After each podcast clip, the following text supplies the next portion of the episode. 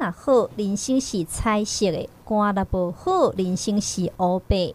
这个广告词真侪人拢听过，但是有偌侪人关心过家己的肝。伫台湾，肝癌对着个人的健康、生命一直是真大威胁。根据着卫生署的统计，十多年来，肝癌一直蝉联着全国十大癌症死亡原因的第二名。肝病嘛会当讲是台湾地区上常常看到的本土病，嘛是咱的国病。今仔日咱邀请到台大病院云林分院胃肠肝胆科苏浩俊医师来介绍到肝病。首先，咱先请苏医师甲听众朋友拍一个招呼。各位听众朋友，大家好，我是台大云林分院肝胆肠胃科的苏浩俊医师。今天主要是介绍台湾的国病——慢性肝病。其实吼，根据着统计，全台每一年差不多有一万三千人死伫个慢性肝病、肝硬化、甲肝癌。大家电人讲，当时着肝青标嘛，因为肝癌、肝硬化接受着活体肝脏的移植手术，但是无到一个月，伊个传出着伊三弟颜青山共款，因为肝癌来住院。这种类似的新闻实在是伤过济咯，所以是来介绍一个慢性肝病。到底是虾米？所谓的慢性肝病啊，通常就是我们有很多种原因造成肝脏的长期慢性的发炎。那这些慢性发炎其实就会导致肝脏可能之后会发生肝硬化或肝癌等等的问题。在台湾最常见的原因通常是病毒性的肝炎，再来就是一些非酒精性的脂肪肝或者是酒精性肝病。另外还有一些比较少见的，像是自体免疫疾病或者是药物等等。真侪人拢知影讲肝是一个无啥的器官呐，啊，所以吼，真侪慢性肝病其实不容易察觉，就医时阵呢，往往有可能比较晚期了。咱们来请教着苏医师，嗯、到底慢性肝病有虾米款的竞争无？啊，卡苏真正有慢性肝病，我若无治疗，该要安怎？一般来说，慢性肝病在一开始最常见的话都是没有什么症状啊。通常患者有的时候会说自己就是比较累啊，然后比较嗜睡等等，这些很容易被忽略的症状。一般来讲的话，在医院或诊所，我们总要是会抽血，然后看到就是病人的 GOT 或是 GPT 有异常，这个时候就代表着病人的肝脏可能本身已经出了什么问题，正在发炎当中。这后面的话，假如长期不治疗的话，肝脏慢性发炎，就像刚开始讲的，它就会开始纤维化。根据不同的原因，有的甚至会直接跳成肝癌。那纤维化久了，越来越严重，最后就会肝硬化、肝癌。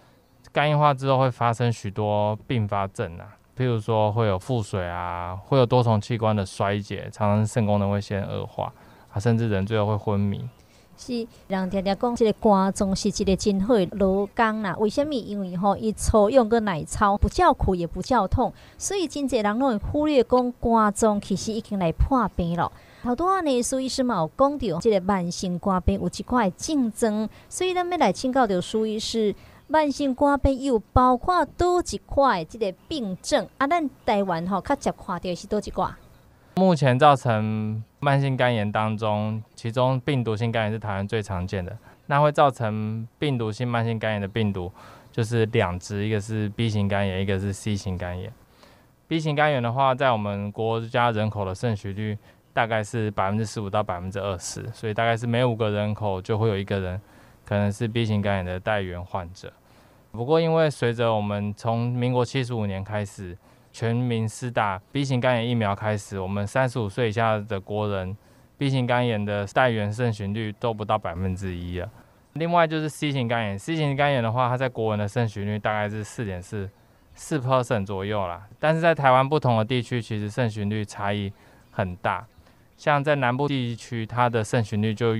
比北部或是东部要高。在过去的统计，云林本身 C 型肝炎的带原率就有高达百分之三十。另外的话，第三个比较常见的原因是非酒精性的脂肪肝，这个盛行率的话，在全世界大概都是四分之一左右。那台湾的话，根据过去的文献不一样，有的是十一 percent，有的可以说到五十 percent。那这个主要的原因通常都是三高造成的，就是病人有糖尿病啊、高血压啊、高血脂，甚至肥胖这些的病人比较常常会有发生脂肪肝。那最后一个，我觉得要讲的也是很重要，会造成慢性肝病的原因就是酒精性的肝炎。通常这些患者就是长期有在喝酒或者是过量饮酒，那就会造成一些肝脏的病变。台湾有真侪肝癌的患者，有高想医生呢，拢是因为体内有这个乙肝甲乙肝的病毒。亲像头头苏医师讲的，每五个人都有可能有一个人来感染到乙肝，所以咱特别来请教到苏医师。乙型肝炎是虾米？有真侪人吼，毋知伊到底是有得到乙型肝炎无？啊，这拢安怎来做检查？嗯，B 型肝炎啊，本身是一种就是 DNA 的病毒，在全世界 B 型肝炎通常有八型啊，这样子，还有 A、B、C、D、E、F、G、H、I 到 I，总共有八种型。那台湾比较常见是 B 型跟 C 型这两种，这两种基因型的病毒。那通常 B 型肝炎的话，主要的传播途径都是血液或者是体液的传染，在台湾最常见，三十五岁以上的人口九成以上最常见原因都是母子垂直感染，就是说妈妈本身妈妈可能是带原者，然后在怀孕生产的过程当中，呃，因为会暴露到血液跟体液等，造成孩子感染。通常这类的 B 型肝炎患者在小时候得到的时候，就很容易变成慢性的带源患者，那有可能会终身都会有这种病毒。一般来讲的话，我们要如何去诊断？通常就是要透过血液检查，看是否说血液当中有有没有 B 型肝炎的表面抗原，来确认这个病人是否是带源患者。诶，台湾病人治疗调仔剂的意愿，听讲比治疗 B 型肝炎的患者也更加悬，因为调仔剂看会到啊，会影响到社交，所以就算讲这症状较轻微，嘛有人会赶紧去处理。但是因为 B 型肝炎伊看袂到，所以真侪人就来忽略。请教到苏医师，这种 B 型肝炎，咱即马是安怎做治疗？呵，刚刚讲的 B 型肝炎患者，他从小时候得跟成人得到 B 型肝炎的后面的结果不一样。那先讲成人，成人得到 B 型肝炎其实很简单，因为成人得到 B 型肝炎九成之以上会治愈，通常不会变成慢性带原者啊。但是台湾就是在过去还没有施打疫苗的时候，这些人口当中，他们小时候就得到 B 型肝炎病毒，就很容易变慢性带原者。这些带原者当中，一生当中会分成病毒有五期，第一期叫做免疫耐受期，这一期通常从婴儿开始，大概会持续到刚成年不久，这段时间通常都没有什么症状，肝脏也不会有明显的发炎的表现，体内的病毒量当然是非常的高，之后会开始进入免疫扩清期，那到了免疫扩清期的时候，病就是指说我们体内的。免疫细胞开始认识到这个病毒，会去开始攻击它。那这个时候就会有肝炎的表现，包括就是说前面讲的，就是可能会变，会觉得自己很无力，然后嗜睡。那抽血的话，肝指数可能就会上升。过了这个期之后，体内的病毒浓度就会开始明显的下降。那通常这个时候，病人就会开始进入第三个周期。第三个周期就是一个非活性的带原期。这个时候体内的病毒量其实是低的，那肝脏的发炎指数也有可能是正常，就是肝脏并不会有发炎的表现。有一些患者大概可能之后就是终身都这个期，但是也有一部分的患者会进入第四个期，就是说会变再活化期。另外还有一小部分的患者之后可能就会变一个潜伏性的感染，意思就是说这个从非活性带原带原期之后，它的病毒量就越来越少，越来越越来越少，然后最后可能就是。视为可以说是治愈了，这样就自己好了。我们其实最担心的就是说，在非活性带原期患者进入再活化期这段时间是非常危险的，因为在活化期这段时间，这个万一发生这件事情的时候，病人会有很高的机会会产生严重的肝脏发炎，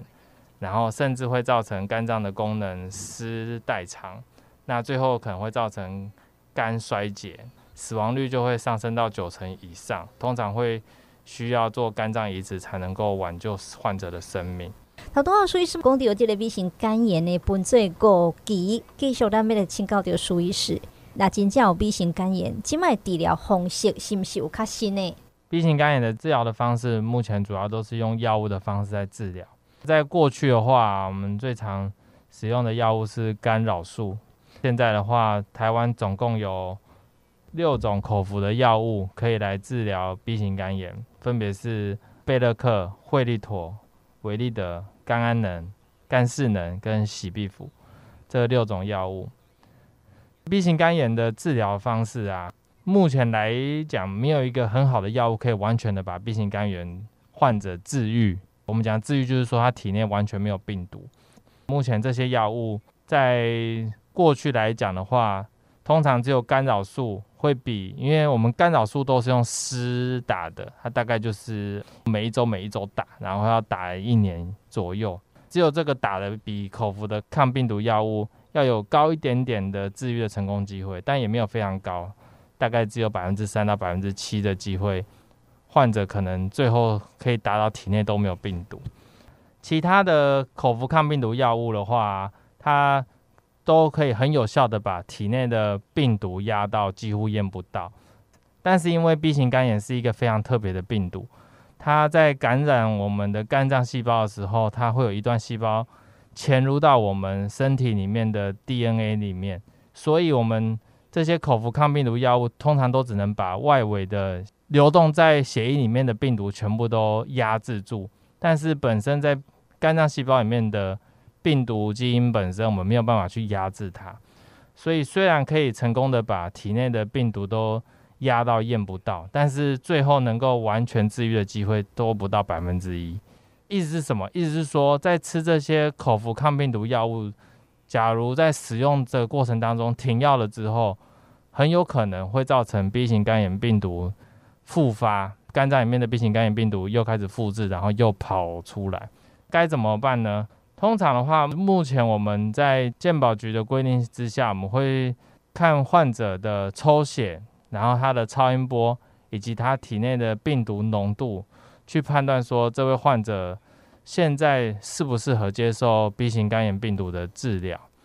这样，因为这个非常专业，所以我们都会建议 B 型肝炎带原的患者，大概每三到六个月就要定期去。医院或诊所的肠胃科医师那边追踪，来判断说治疗的时机点。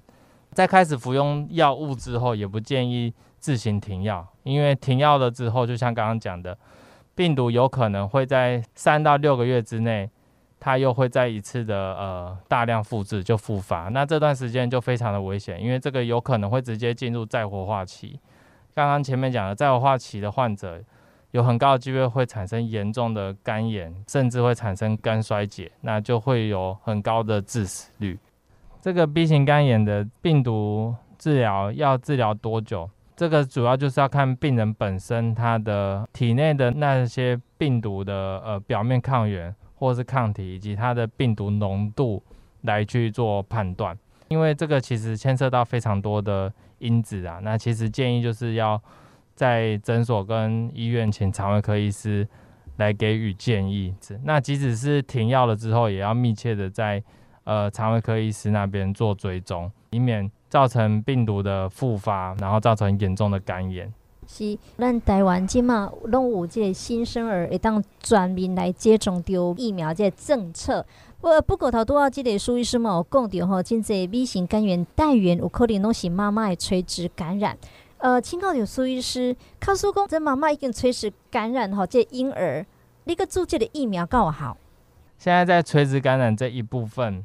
通常是在生产的过程当中，就是在自然产的过程当中，胎儿暴露到母亲的体液或血液而造成感染。一般现在来讲，我们所有的新生儿，无论妈妈是否有带原，我们都会接种。出生之后二十四小时内会接种 B 型肝炎的疫苗。假如妈妈是带原患者，带原患者会加打那个免疫球蛋白，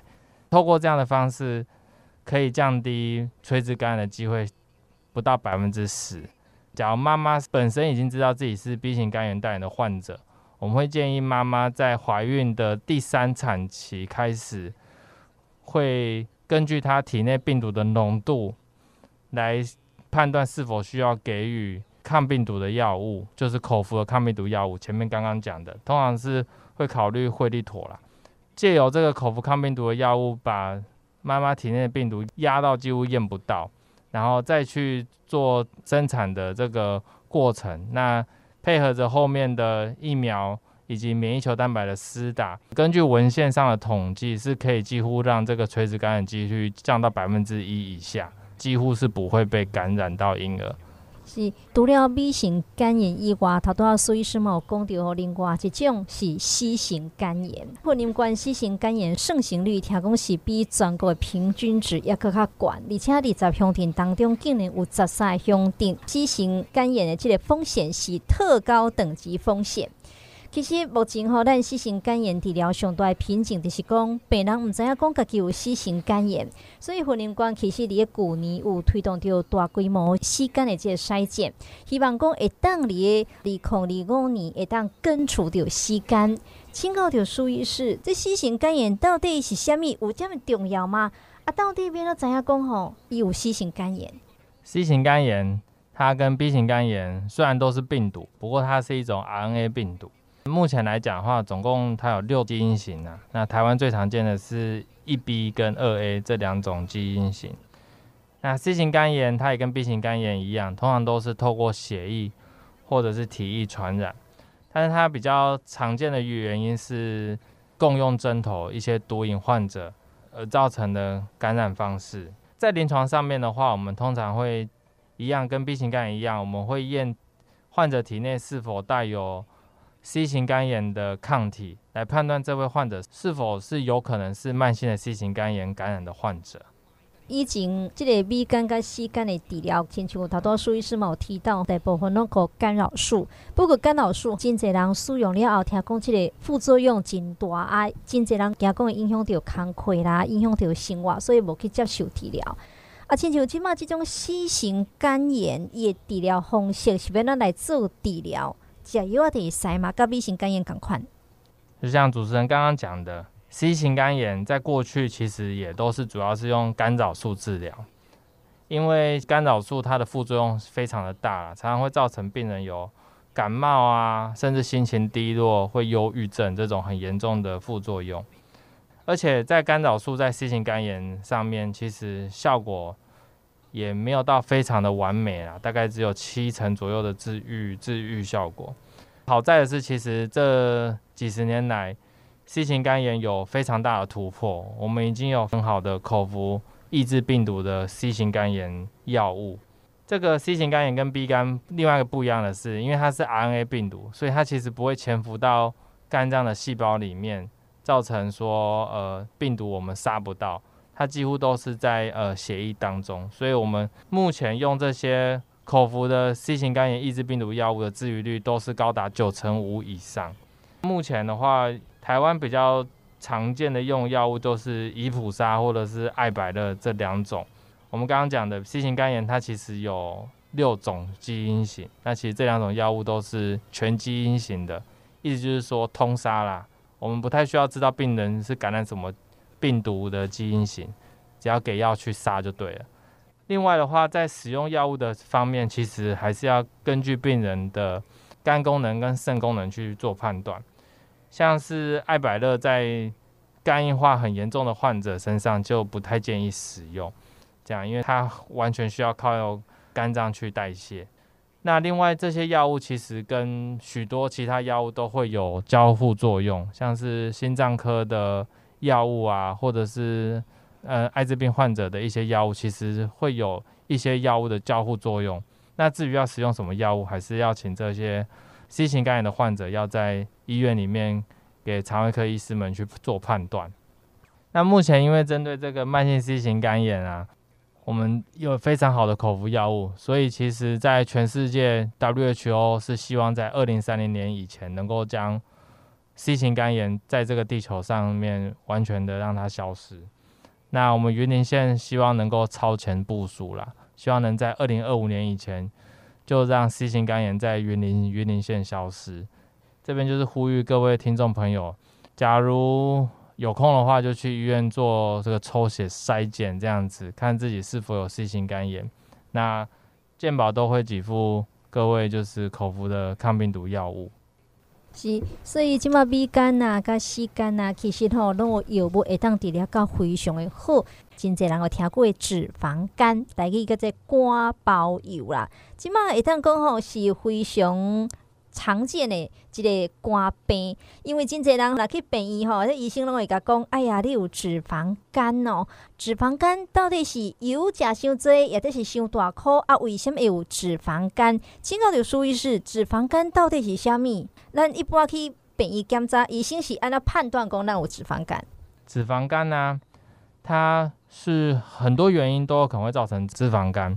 其实，在临床上比较常见的。患者啊，通常都是过度肥胖，或者是有糖尿病啊、高血压、高血脂的患者。这些患者他在做超音波的时候，医生就会跟他说：“诶，你可能有患有脂肪肝。”